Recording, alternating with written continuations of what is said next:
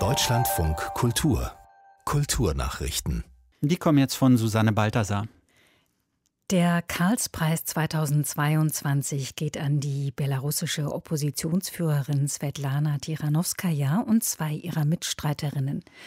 Tichanowskaja sowie Maria Kolesnikova und Veronika Zepkalo würden für ihren Mut und ihren ermutigenden Einsatz für Freiheit und Demokratie ausgezeichnet, teilte das Direktorium des Internationalen Karlspreises zu Aachen mit. Ulrike Zimmermann. Erst vor drei Wochen hat die belarussische Oppositionsführerin Svetlana Tichanowskaja vor dem Europäischen Parlament gesagt, angesichts von Autokraten müsse Europa schneller und entschlossener handeln. Das Karlspreisdirektorium würdigt ihren so wörtlich mutigen und ermutigenden Einsatz gegen brutale staatliche Willkür, Folter und Unterdrückung. Die drei Frauen würden sich ohne Wenn und Aber für Demokratie und Menschenrechte in ihrem Land einsetzen. Der Karlspreis wird am 26. Mai im Aachener Rathaus verliehen. Mit ihm werden seit 1950 Personen und Institutionen gewürdigt, die sich um die Einigung Europas verdient machen. Das Berliner Ausstellungshaus Haus am Waldsee hat eine neue Leiterin. Die Kunsthistorikerin und Kuratorin Anna Grietz wird Nachfolgerin von Katja Blumberg.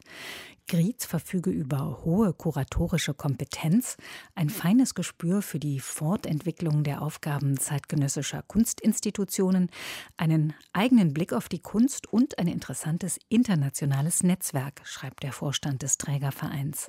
Anna Gritz arbeitet derzeit als Kuratorin an den Berliner Kunstwerken.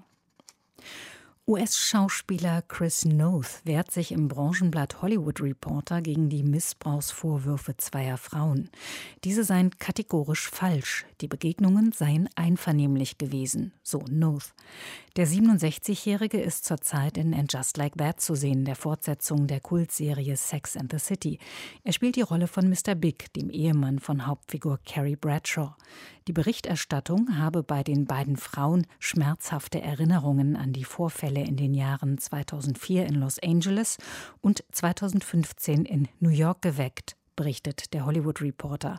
Das habe sie dazu gebracht, ihre Vorwürfe öffentlich zu machen. Der Gesang bedrohter Vogelarten steht in den australischen Charts. Auf Platz 5 findet sich das Album Songs of Disappearance.